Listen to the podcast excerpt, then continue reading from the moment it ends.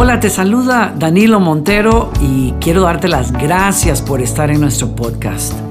Yo creo que la palabra de Dios es poderosa y sé que va a fortalecerte en la fe y va a ayudarte a tomar mejores y buenas decisiones en la vida.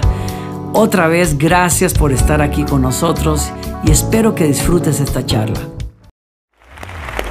Quisiera invitarlos a que se pongan de pie y hagamos algo, algo especial porque no quiero pasar por alto que cada vez que nos reunimos hay una cantidad impresionante de personas que están en todas partes del mundo adorando al Señor con nosotros, recibiendo la palabra y nos están escribiendo muchos de ellos, incluso para decirnos, pues yo no sabía nada de las cosas de Dios y no sé ni cómo paré viéndolos a ustedes un día por allí. Y bueno, usted es mi pastor y ustedes son mi iglesia y qué sé yo, y yo digo, wow, lo que Dios ha hecho a través y en medio de esta pandemia, ¿no? Entonces quiero que invitarlos a que le demos un buen aplauso a toda esa gente y a aquellos que nos miran por televisión también.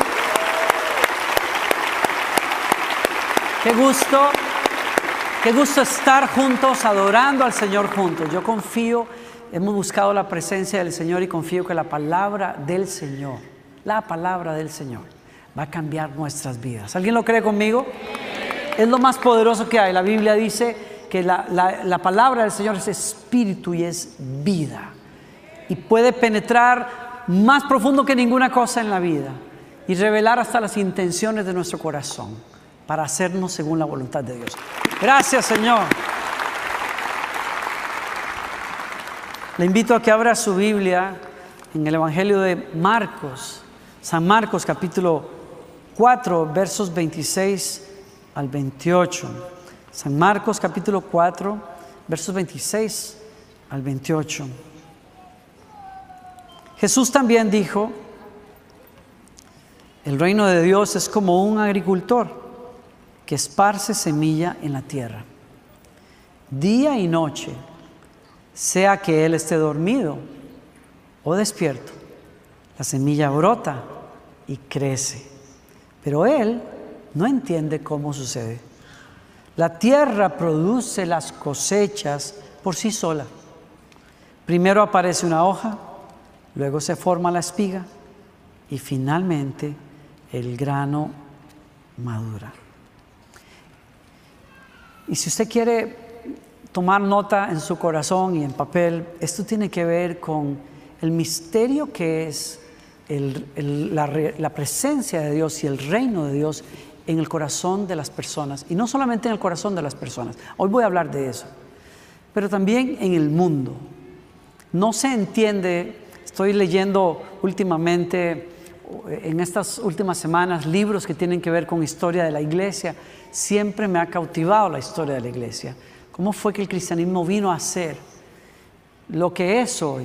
Y la, la religión que pone la base para el mundo occidental, Europa y América, como lo conocemos hoy. Parece increíble, pero lo que comenzó con 12 personas, con 12 discípulos y Jesús, se transforma en una fuerza tan tremenda que revoluciona al imperio romano y revoluciona la historia entera. Cada institución que usted pudiera imaginar o mencionar el día de hoy, cada institución de beneficencia como las instituciones para cuidar de los ancianos, o los hospitales, o las bibliotecas, o las universidades, fueron gestados y originados por el corazón del cristianismo en algún momento de la historia. Y una cosa tan pequeña vino a ser una fuerza revolucionadora en el mundo. Y según las palabras del Señor, va a seguir así hasta que Él venga. Y todo comienza con una semilla. Y aunque ha costado mucho sudor y sangre, en realidad ese crecimiento, los apóstoles lo dijeron desde el principio, fue producido por Dios. Ahora voy a hablarle de lo que, de lo que quiero hablarle hoy, y es cómo es que crecemos realmente, o sea, cómo es que esa presencia de Dios crece en nosotros. Yo, yo estoy, vivimos un momento muy bonito ahora porque todas las mañanas, de alguna manera, cuando nuestra hija se levanta y, nos viene a abrazar, caemos en cuenta de que está creciendo. Y está creciendo mucho, gracias Señor. Y, entonces nos saluda y ya nos llega al pecho y nos acordamos cuando llegaba hasta el counter de, la cocina y cuando se golpeaba cada rato en ciertas cosas porque, porque era pequeña y estaba y está creciendo. Y uno dice, ¿cómo es que sucede? Claro, por un lado tratamos de que coma bien, también la animamos a que duerma y los niños, los niños tienen que dormir en estas épocas fácil sus 10 horas para poder crecer bien, etcétera, etcétera. Tratamos de que haga ejercicio, etcétera. Y bueno, yo le digo a ella, tú creces hacia arriba y yo crezco hacia, crezco hacia los lados. pues ya, ya, no estoy, ya no estoy en esas edades en que puedo ganar, eh, y hace rato dejé eso también. Yo todavía me acuerdo aquella vez en que regresé de la escuela, en mi época, el último año de escuela, y, usted sabe, los chicos estábamos mirando cómo las chicas se ponían tan bonitas, y, y, este, pero el problema era que se ponían muy guapas y muy altas, primero que nosotros. Todos nos veíamos como pigmeos, escuálidos, al lado de ellas, hermosas, creciendo, y uno decía, pero qué barbaridad, ¿cuál es el problema? Pero eh, algunos de mis amigos, pues, comenzaron también a crecer y yo me seguía quedando atrás y quedando atrás y o qué problema, qué será lo que está pasando. Y bueno, yo preocupado hasta que no me aguanté y le pregunté a mi mamá en un almuerzo y yo recuerdo a mis hermanos y todos tratando de contener la risa. Bueno, mis hermanos mayores no se la aguantaban, pero el punto es que, que mi mamá, ¿verdad? Compasiva, amorosa, como era, me dice, mijito, es que tienes, tienes que entender que las personas son distintas, crecen diferente, ¿no? Hay algunos que crecen muy rápido, así chambones, decimos allá, crecen muy rápido, ¡pum! Ya, como sin gracia, ¿no? Es sorpresa, crecieron grandotes, largotes, pesadotes, así grandotes. Y hay otros que crecen eh, poquito a poquito, ¿verdad? Van ahí poco a poco y de pronto se pegan un estironazo en la adolescencia y ya, y alcanzan y hasta pasan a los demás. Y ese fue el caso de mi hermano menor, por ejemplo. Así es que esté tranquilo. Mamá nunca me contó que había otro tipo de persona. El que se queda pegando la estirada toda la vida. Yo no, nunca supe lo que era eso. Así como yo nunca supe que yo tengo un six pack, como dicen, yo, yo jamás lo he visto. O sea, yo jamás he visto. Yo no creo que yo vine con eso. Porque jamás, en mis años más escuálidos, cuando yo era una cuestión, era una varilla, era una, a los 14 años yo era solo pescuezo y huesos, nada más. Era una cosa así. Y ni aún en esa época yo jamás vi que yo tenía cuadritos en mi panza, aquí en mi abdomen. Jamás. Así es que no creo que yo los tenga, ¿no? Así es que yo me di cuenta, qué cosa más terrible es tener muchas ganas de crecer y no ver para dónde crece uno, cómo hace uno. Y a mí me parece que por no entender que el crecimiento lo regala Dios, algunos de nosotros, sinceros cristianos, también nos afanamos mucho y tratamos y decimos, ¿por qué? ¿Por qué no cambio? ¿Por qué no avanzo? ¿Por qué aquí? ¿Por qué allá? Y algunos encuentran maneras Encontramos maneras, yo me acuerdo de adolescente recién llegando a la iglesia también, pues me puse las pilas y comencé a ayunar mucho y a orar. Y lo que me enseñaron que era para crecer lo hice. Iba a la iglesia todos los días, teníamos servicios todas las noches. Se puede imaginar cómo sería la cosa acá, que usted viniera todas las noches. Tremendo, ¿no? Tal vez sería un avivamiento acá, pero bueno, en fin. Terrible. Ahora yo digo, ¿cómo haríamos nosotros? Pero en esa época nos encantaba. Yo ayunaba, yo siempre he culpado parte de esos ayunos a que su servidor se haya quedado así porque, porque yo digo, pero es que mamá me despertaba en la mañana preocupada y me decía, mijito, vas para el cole, este, ya te preparé el desayuno. Yo le decía bien serio así, una, un aire así como de, de autoridad y sublime, apártate de mí. No, algo así le decía, no, estoy ayunando mamá. Y ella decía, ¿cómo? Si ya has ayunado como tres días? Una, y me dice un día, para que un espíritu pueda ayunar necesita un cuerpo, mi hijo. Tú no puedes ayunar toda la vida. Pero yo estaba propuesto a que yo iba a crecer y yo me consagraba a Dios, iba a los campamentos, hacía, deshacía, oraba, ayunaba, iba a vigilias. Yo decía, yo tengo que crecer. Y en algún momento, en, en esos años, me topé con una pared a toda velocidad. La velocidad que llevaba como un cristiano sincero que hacía mucho, buscaba disciplinas y creía yo que por la fuerza de mis disciplinas espirituales yo iba a llegar a crecer y a vencer y, y me di cuenta que no. Me di cuenta que hay algo más que no está en manos de los seres humanos, que es el crecimiento lo da Dios. Es un milagro de Dios. Cuando Dios está en la vida de una persona, Dios pone la semilla de su palabra y de su Espíritu Santo en nosotros y eso tiene toda la capacidad de crecer. Pero, para poner balance a esa verdad, es cierto que hay algo que yo hago que usted tiene que hacer para juntar las condiciones, reunir las condiciones para crecer y avanzar espiritualmente. ¿Cuántos de ustedes quieren realmente crecer espiritualmente? Bueno, porque si no, pues ya cierro esto y nos ponemos a hacer otra cosa, pero yo creo que si usted está aquí, pues usted quiere crecer.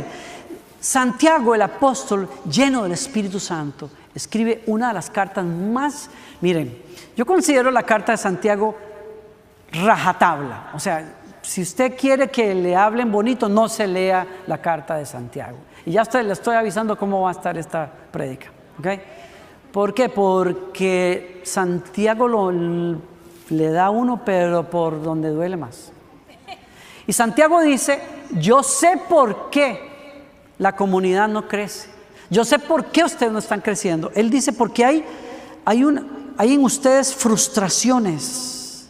Quieren superar obstáculos, quieren alcanzar cosas, anhelan, piden, pelean, luchan, hasta matan por conseguir cosas, pero no llegan a ninguna parte. Dice, ¿qué provoca las guerras y los pleitos entre ustedes? Y para que usted me entienda a dónde voy, le leo este pasaje y cuando lea entre ustedes, entiéndame algo. Yo leí este pasaje pensando en que el apóstol estaba hablando a un grupo, pero de pronto el Espíritu Santo me dijo, tómalo para ti. Y léelo. ¿Qué explica la guerra y las luchas en ti? Y ese fue otro rollo. Ustedes desean algo y no lo consiguen entonces matan y sienten envidia porque no pueden obtener lo que quieren. Subrayan eso, envidia. Ustedes tienen envidia. Envidia no es otra cosa más que desear lo que otro hermano mío tiene. La envidia es cosa de hermanos. Cuando usted considera que esa persona que tiene más que usted es como usted, usted dice, ¿y ese pelado quién se cree? Ese es un creído porque piensa que, ¿qué? ¿Por qué? Porque tiene cara más bonita que yo, pero yo soy más inteligente que él. Pero mira, él tiene esto y es más famoso y tiene aquello y tiene más influencia. ¿Y por qué si yo soy igual? La envidia es cosa de hermanos. Entonces dice él, ¿por qué entre ustedes pelean y luchan y no consiguen? Dicen pelean y hacen guerra y no tienen porque no piden. Y cuando piden, no reciben porque piden con malas intenciones para satisfacer sus propios placeres. Y lo que Santiago me está diciendo aquí es, cuando uno está, cuando uno está pegado, cuando uno tiene una indigestión espiritual, es decir, como que no está trabado en el barro y uno no entiende qué es lo que está pasando con uno. Santiago dice, el meollo del asunto es que estás lidiando con un corazón que está partido, corazón partido, entre dos lealtades. Una que es hacia ti y tus deseos y tus placeres y tus antojos y tu voluntad y un deseo hacia Dios. Y cuando esas dos cosas existen en el corazón, nunca se puede avanzar. No se puede. Cuando tú quieres servirte a ti mismo y quieres adorar a Dios, te trabas. Y wow, lo pone de una manera fuerte. Él dice, ustedes no aman a Dios ni lo obedecen. Ahora, ¿alguien me está siguiendo aquí? ¿Alguien sabe de lo que yo estoy hablando acá? O sea, ¿tiene algo de sentido para usted? Le está hablando a cristianos. Cristianos que están enfermos. ¿Por qué? Porque algo que está sano crece. Pero algo que no crece está lidiando con una enfermedad. Y él dice, ustedes no aman a Dios ni lo obedecen. Pero ¿acaso no saben que hacerse amigo del mundo es volverse enemigo de Dios? Pues así es. Si ustedes aman lo malo del mundo, se vuelven enemigos de Dios. Y entonces lo que, lo que Santiago está diciendo aquí es, hay cristianos que creen que quieren las cosas de Dios. Pero así tanto como quieren las cosas de Dios, quieren otras cosas. Y otras cosas, y Él no nos deja en el aire, Él dice, son cosas definidas por el mundo. Son lo que el mundo llama éxito en términos del mundo. Es decir, hay cristianos que quieren unción, que quieren la presencia de Dios, que quieren la bendición de Dios, pero también están mirando a la otra. O sea, yo quiero esta, pero también quiero aquella. Yo quiero, Señor, poder del Espíritu Santo, pero estoy codiciando también un ministerio muchísimo más influyente como el de Él y más. Y de eso hay mucho en el cristianismo. Son cristianos que definen su vida por el amor al mundo. ¿Y qué, qué es el amor al mundo? Porque eso es otra cosa. ¿Cuántos cristianos hemos estado por años batallando que el amor al mundo es que las mujeres que no se pongan pantalones, que, que, no se pinten el pelo, que se quiten los aretes, que salgan con la cara lavada de la casa, porque eso es cristianismo y eso es el mundo metido en la iglesia. Y otros dicen, no, son las luces y la música, rock, eh, el mundo se metió en la iglesia. Santiago dice, no, que va, el mundo no se mete en la iglesia por cosas así el mundo está metido en el corazón cuando no se rinde a Dios completamente. Porque tarde que temprano, aunque vas a la iglesia, estás buscando y codiciando otras cosas. Y Juan es súper claro en eso. En una carta más adelante, él dice, ¿qué es amar al mundo? Dice, no amen a este mundo ni las cosas que le ofrece, porque cuando aman al mundo no tienen el amor del Padre en ustedes. Pues el mundo solo ofrece un intenso deseo por el placer físico, un deseo insaciable por, lo que, por todo lo que vemos y el orgullo de nuestros logros y posesiones. Y él dice, nada de eso proviene del Padre, sino que viene del mundo. Tres cosas definen el mundo. Deseos de gratificación, la sensualidad, el deseo de satisfacer mis apetitos carnales y personales, el deseo de conseguir placer a toda costa. Eso es el mundo. Dos, deseos insaciables por cosas. Tenemos, pero queremos tener más. Tengo un carrito, pero quiero tener uno más grande. Tengo mi casa, pero quiero una más grande. Tengo esto, pero quiero aquello. Tengo reconocimiento, pero quiero más como aquel tiene. Tengo títulos, pero deseo más. Pastor, ¿está diciendo usted que desear una buena educación es malo? No, pero estoy diciendo que te mueve a seguir buscando títulos. ¿Qué es lo que te mueve a querer ser más popular en las redes? ¿Qué es lo que nos mueve a conseguir el último modelo? Es que queremos el éxito en términos del mundo, pero aquí estamos tratando de adorar a Dios y con razón no checa, no empata, no, no me conecto. ¿Por qué? Porque tengo un amor ajeno conviviendo con el amor de Dios. Y San Juan dice, pues no se puede. Uno solo puede vivir con una mujer a la vez. Eso es de sabios. Y mujeres, va para ustedes también. Es de sabios amar a un solo hombre. Es de sabios no querer llenarse de muchos deseos. Es de sabios estar contentos y agradecidos en donde estamos.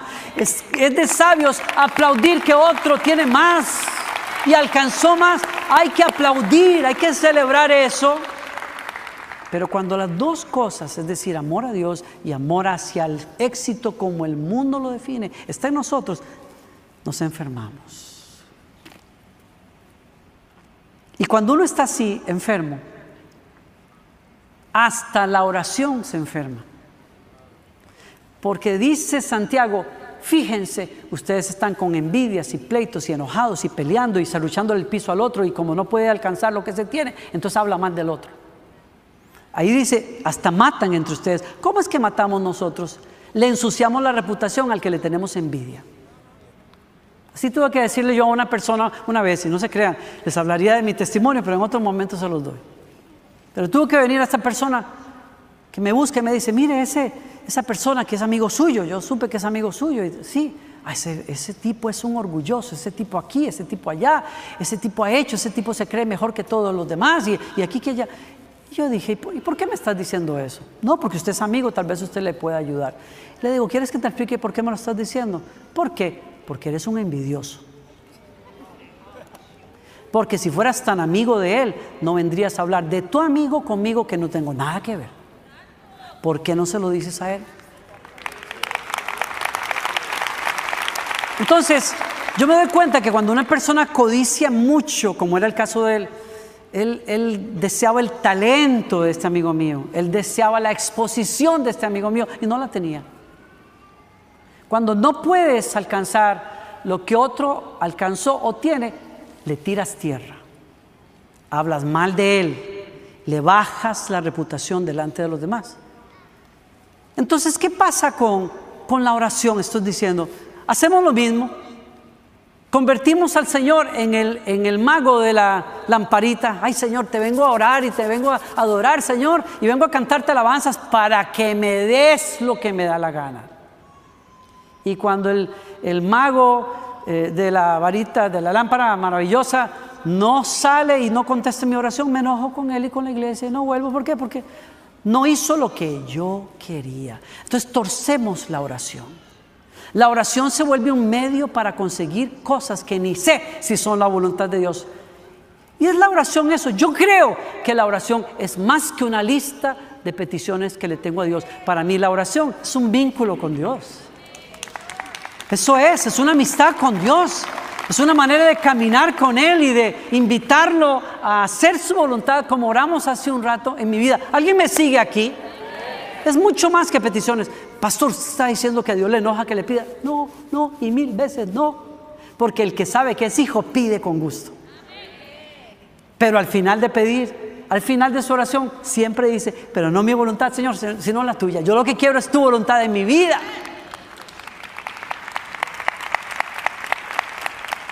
¿Cómo es que resolvemos este tema cuando estamos creyendo que estamos buscando conectarnos con Dios y no lo estamos haciendo y por lo tanto no crecemos? Tome nota si quiere tomar nota. Tome nota de una cosa muy importante. Le voy a dar tres puntos aquí esta, esta tarde para responder a la pregunta, ¿cómo yo crezco? Uno es, yo crezco cuando respondo diariamente al celo que Dios tiene por mí.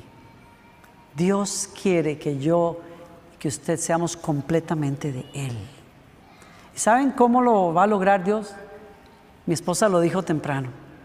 Dios puso un nuevo corazón en nosotros y puso al Espíritu Santo en nosotros para empujarnos todo el tiempo en la dirección de las cosas de Dios.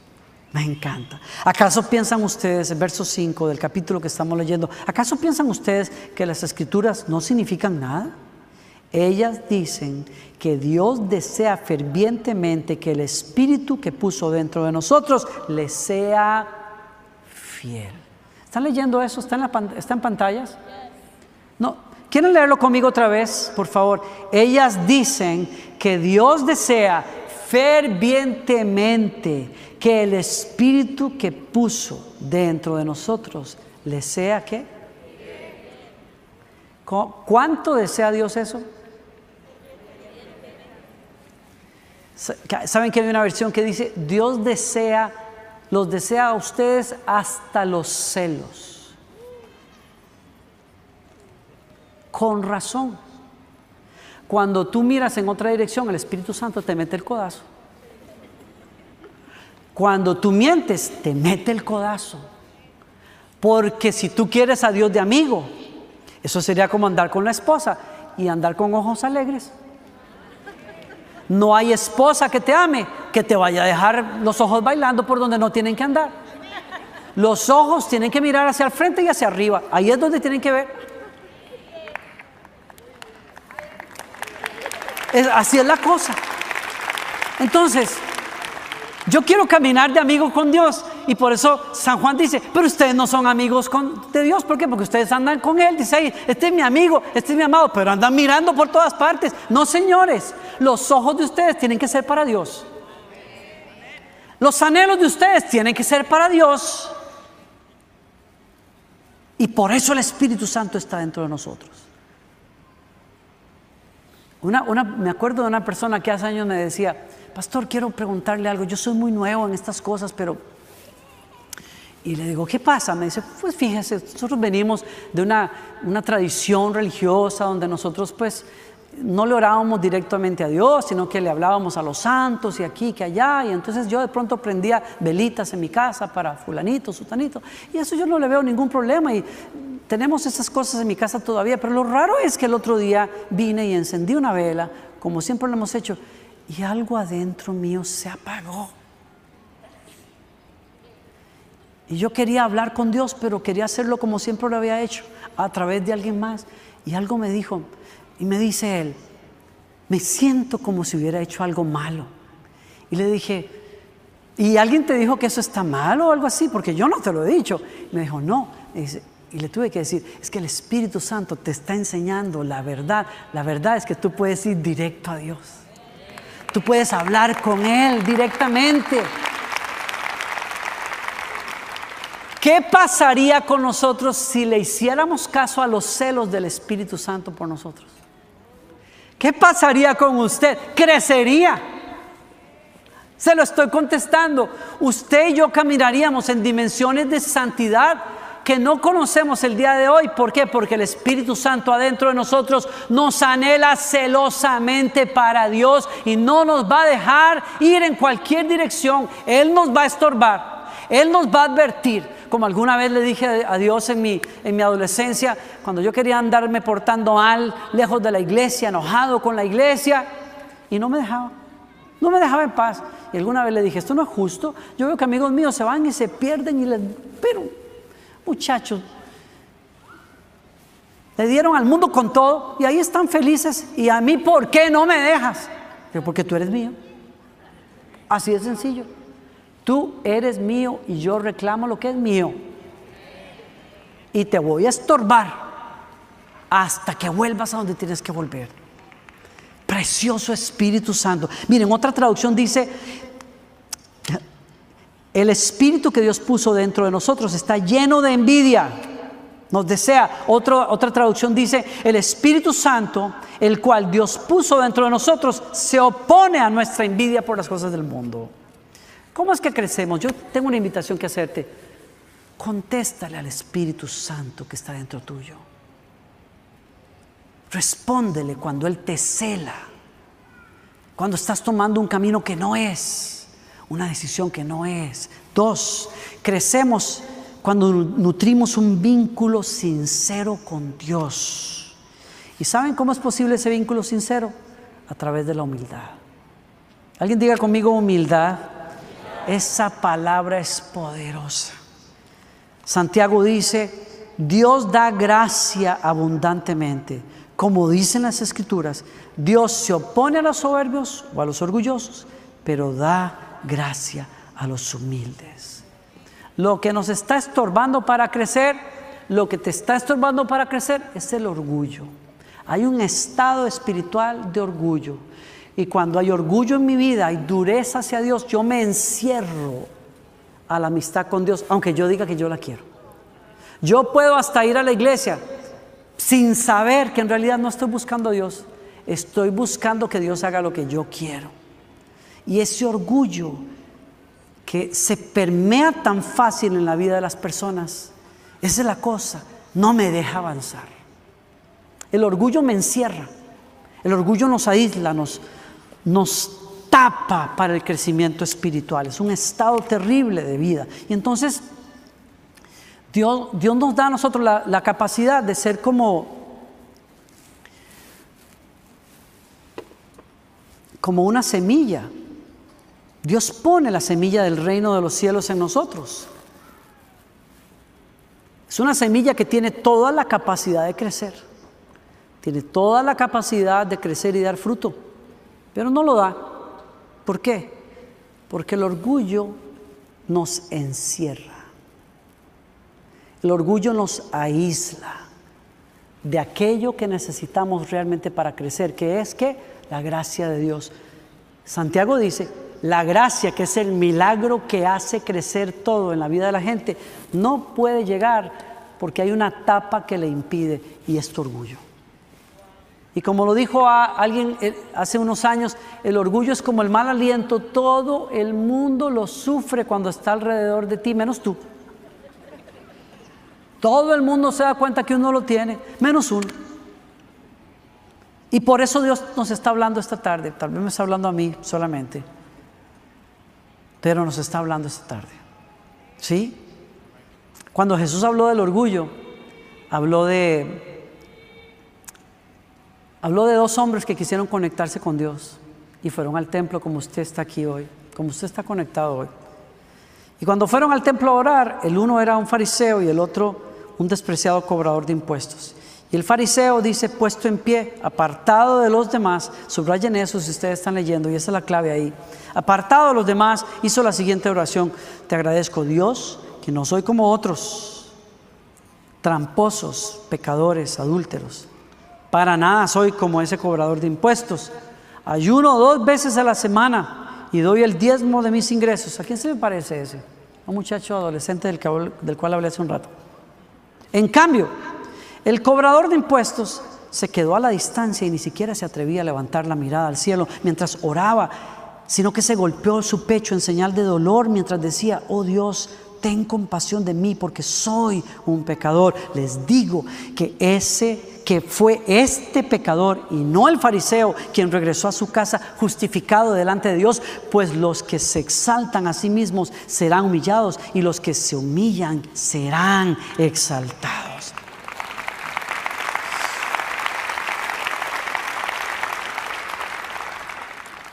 Esta agua me la trajeron para otra cosa, pero con permiso. En mis propias palabras, ¿cuál de los dos se conectó realmente con Dios? Los dos fueron a orar, los dos fueron a un lugar, pero ¿cuál de los dos se conectó realmente con Dios? ¿Cuál? El publicano. ¿Por qué? Porque el otro está encerrado. O sea, él dice, Señor, aquí vengo a adorarte, aquí vengo a comunicarme contigo, pero está encerrado. ¿Por qué? Por su orgullo. ¿No? Busquen otra traducción que dice, el fariseo oraba consigo mismo. Oraba, en otras palabras, yo estoy usando hasta Dios para decirle, ¿te está viendo, Señor, el premio que usted se ganó cuando me salvó a mí? ¿Ah? Usted está viendo, pero qué clase de trofeo se ganó usted. ¿Ah? Que si usted me deja suelto, Saulo de Tarso es cualquier vaina al lado de este Señor que usted tiene aquí usted la verdad que sí tiene visión, Señor. Su espiritualidad era un acumular puntos con Dios, haciendo lo que Él dice que a Dios le gusta, orando, ayunando, evangelizando, haciendo esto, haciendo aquello. ¿Todo para qué? No para servir a Dios, para servirse a sí mismo, para pararse delante de Dios y decirle, ¿tuviste lo que yo logro? Ya qué chiquito más lindo tiene usted aquí en la casa. ¡Qué belleza! ¡Qué belleza de hijo tiene usted! En cambio, esos este tipo ni siquiera le peles la atención porque este tipo no vale un 5. No se conecta anda exponiendo, como decía Jesús, los fariseos andan luciendo su justicia y ya recibieron su premio. Pero aquellos que reconocen, yo no puedo salvarme por mí mismo, yo necesito no la idea de Dios, yo necesito un Dios de verdad que pueda lidiar con un pecador como yo. Cuando yo hago eso, yo me humillo bajo la mano de Dios y bendita hora en que usted abraza la humildad, porque la humildad es decirle a Dios, Señor, me veo con ojos honestos, me desnudo delante de ti. Soy lo que soy y no pretendo nada más. Pero ahí tengo a un Salvador. Ahí tengo a un Dios que cambia, que muda el corazón. Yo tengo a un Dios que levanta al que está caído. Yo tengo a un Dios que libera a aquel, aquella persona que está atada. Yo tengo a un Dios que ilumina al que está en oscuridad. Yo tengo a un Dios que sana al que está enfermo en el corazón. Por eso te estoy buscando. Y ahí Dios encuentra con quien conectarse. El orgullo corta relaciones vitales en la vida. Lo que hoy estoy hablando acerca de Dios, usted lo puede aplicar a, la vida de su familia. Cuando uno es orgulloso, uno no deja que nadie entre aquí. Uno no deja que nadie le hable. Como nos hablaban ese fin de semana, ¿cuántos estuvieron en la conferencia para matrimonios el viernes o sábado? Qué cosa más espectacular. Qué barbaridad. Qué espectáculo de enseñanzas. Y este, este señor, este pastor de Austin, creo que es ese señor, hablaba acerca del poder de la vulnerabilidad en el matrimonio y él decía, mi esposa es mi espejo, pero cuando yo no dejo que mi esposa hable a mi vida lo que yo soy, yo no puedo permitir que Dios me transforme. ¿Por qué? Porque tengo callada a mi esposa. ¿Cómo la callo? A través de encerrarme en la cueva de los hombres. Yo no dejo que me hablen. Porque si hay alguien que nos puede ver tal y como somos, es nuestra esposa. Es una especie de agente del Espíritu Santo. Qué cosa tremenda. Y yo soy el agente del Espíritu Santo para ella también. Claro. Pero cuando no dejamos que aquel que Dios puso al lado de nosotros, que nos ve mejor que nadie y que ve nuestras imperfecciones y que ve también dónde estamos realmente, que nos hable, es porque estamos encerrados en este frasco del orgullo. Y nada quiebra más las relaciones humanas que el orgullo. Y nada las sana y las hace más poderosas que la vulnerabilidad, como la que tuvo el publicano Señor, aquí estoy. ¿Alguien me está siguiendo esta tarde? Miren, por eso la humildad es poderosa, porque la humildad hace que la tapa se abra y que la gracia de Dios, que es como agua, toque una semilla. Y mientras la semilla está encerrada sola, no hace nada. Tiene el potencial de crecer, pero eh, no es sino hasta que el agua toca esa semilla que usted y yo permitimos que la obra de Dios germine en nosotros. Y se lo recuerdo, tiene todo el poder para germinar. El Espíritu Santo en usted y ese corazón nuevo tiene todo el poder para que usted crezca en el propósito de Dios. Pero yo vengo a decirle a usted, quítele la tapa y deje que la gracia de Dios entre y haga lo que solo Dios puede hacer. Porque Dios resiste al soberbio, pero le da gracia al humilde. Y gracia es lo que usted y yo necesitamos para crecer. ¿No?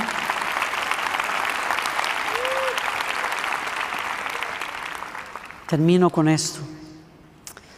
La amistad con Dios, como la amistad con mi esposa, como las buenas relaciones, necesitan sinceridad, necesitan sencillez, la sencillez de atrevernos a vernos en el espejo que nos dice cómo estamos.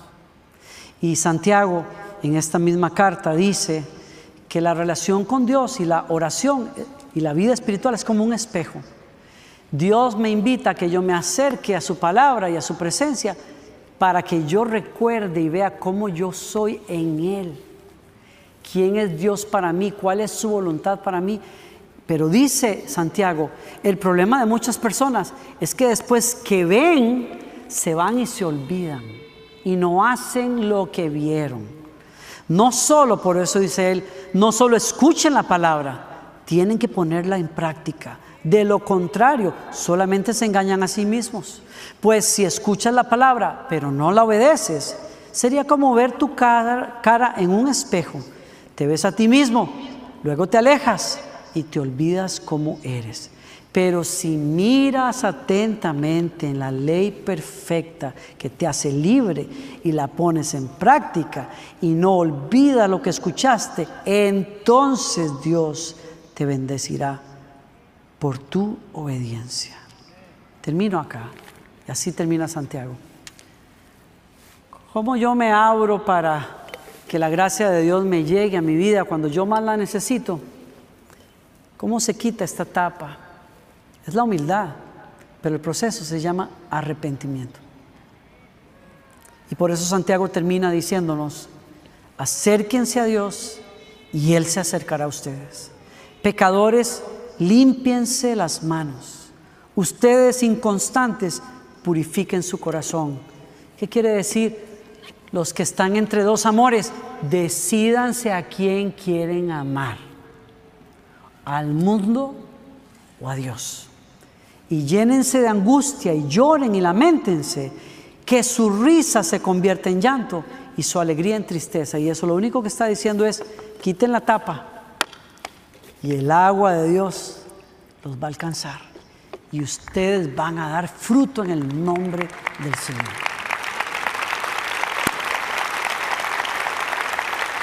¿Parece que usted recibe esa palabra hoy?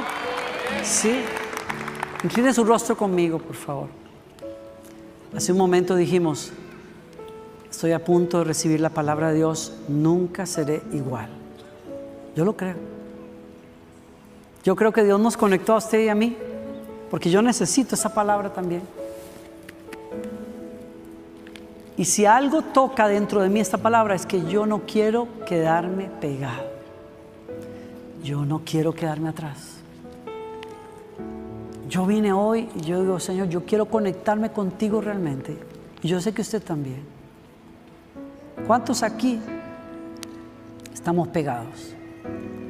Y necesitamos arrepentimiento. Necesitamos volvernos a Dios de todo corazón. ¿Cuántos aquí hemos estado diciendo, yo soy cristiano hace 10 meses, hace 2 años, hace 10 años? pero estoy movido profundamente por el concepto de éxito del mundo, deseando lo que los ojos me piden, buscando placer a toda costa, tratando de conseguir logros los hijos. ¿Cuántos aquí? ¿Cuántos aquí necesitan destapar esa tapa, quitar esa tapa, para que la gracia de Dios venga? Los que quieren decirle a Dios que sí, pónganse de pie. Todo aquel que necesita arrepentirse, tener un cambio de mente y corazón, póngase de pie. A mí no me importa si usted tiene 10 años de estar acá o nunca ha estado acá, si usted es un líder, a mí eso no me importa. El que importa que vea esto es Dios y es usted que haga lo que tiene que hacer. Y donde usted se ponga de pie, Dígale al Señor lo que cantamos hace un rato. Aquí estoy, Señor. Aquí estoy, estoy, estoy seco, frustrado, peleando, luchando. Estoy queriendo salir como de una jaula. Me siento ahogado en mis propias cosas. Señor, tú conoces dónde yo estoy y cómo estoy. Pero yo recibo tu palabra y yo quito la tapa y me arrepiento, me humillo delante de ti. Yo necesito de ti, Señor. Yo necesito que perdones mis pecados. Yo necesito que me sanes de la deslealtad. Yo quiero que tu Espíritu Santo me llene de un corazón leal. Dame un corazón que te ama por encima de todo, Señor. Yo no puedo, Señor, pero tú puedes hacerlo en mí, Señor. Espíritu de Dios, ¿quieres tomar tu lugar aquí entre nosotros? Cuando yo te digo que estoy vacío es porque eres tú el único que puede llenarme hasta saciarme. Eres tú el único que puede quebrar mi voluntad de hierro que siempre quiere salirse con la suya para darme un corazón que busca hacer tu voluntad, Señor. Donde quiera que ustedes estén, les invito a abrir esos brazos delante suyo y ríndase, no importa si está sentado o está de pie, ríndase a Dios, ríndale su camino, ríndale su vida, ríndale su tiempo, ríndale todo a Dios, dígale, aquí estoy, Señor. Wow, yo lo he intentado de muchas maneras, Señor pero te doy el lugar para que tú lo hagas en mí hoy, Señor. Yo sé que me estás escuchando, Señor. Sé que estás acá. Gracias te doy, Señor. Gracias por darme un nuevo corazón. Para aquellos que están orando por primera vez y le están diciendo a Jesús, yo te confieso y hazlo. Dilo conmigo, te confieso como mi Señor, mi Salvador. Dios hecho carne muerto en la cruz por mis pecados y resucitado al tercer día, creo que eres el Hijo del Dios viviente. Creo en ti. Entra en mi corazón. Dame una nueva vida, Señor. Hazme un seguidor tuyo, tu Hijo. Si usted hace esa oración por primera vez, Jesucristo entró en tu corazón, te dio ese nuevo corazón. Quiero pedirte que me escribas o me mandes un texto. Tenemos una charla que damos por internet ahora, nuevos comienzos. Busca esa herramienta o escríbeme por correo y te voy a enviar ayuda. Dios ha comenzado un cambio increíble en tu vida. Danos un año de tu vida. Ven acá si puedes venir lo más que puedas o conéctate con nosotros por internet. Tú no vas a reconocerte a ti mismo en un año si te comprometes a buscar a Dios con todo tu corazón. Y estos que están de pie, nos les vamos a unir todos nosotros aquí al final. ¿Qué les parece? Póngase de pie donde usted esté. Le damos gracias a Dios y lo bendigo antes de salir. Abre sus brazos delante de Dios.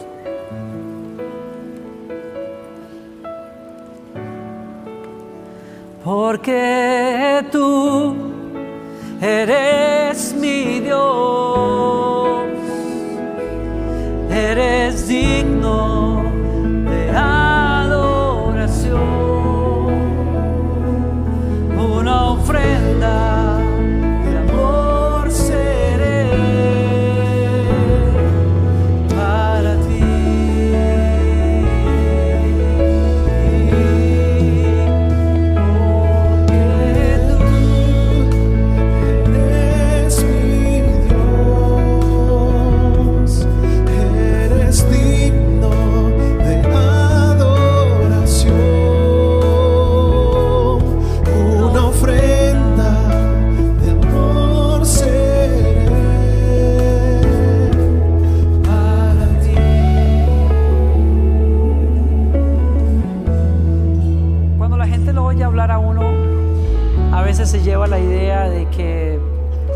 espiritual es tan difícil que solo cierta gente como muy mística la puede alcanzar. Lo que te estoy diciendo hoy, espero haberlo dicho bien, es todo lo contrario. Como Dios sabe que tú y yo no podemos ser amigos de Él, Él vino como nuestro amigo y se entregó en la cruz para quitar esa deslealtad de raíz. Y el Espíritu Santo está dentro tuyo para ayudarte a ser amigo de Dios. ¿Qué te invito a que hagas esta semana? Síguelo, contéstale a ese llamar de Dios constante que está ahí. ¿Ok? Que el Señor te bendiga y te guarde. Que el Señor haga resplandecer su rostro sobre ti y tenga de ti misericordia. Que el Señor alce sobre ti su rostro y que te dé paz. Que el Señor te bendiga en tu salida y en tu entrada hoy y siempre. Hola, gracias por estar aquí en nuestro canal. Espero que lo disfrutes, que te suscribas y también si quieres disfrutar uno más, pues quédate con nosotros acá.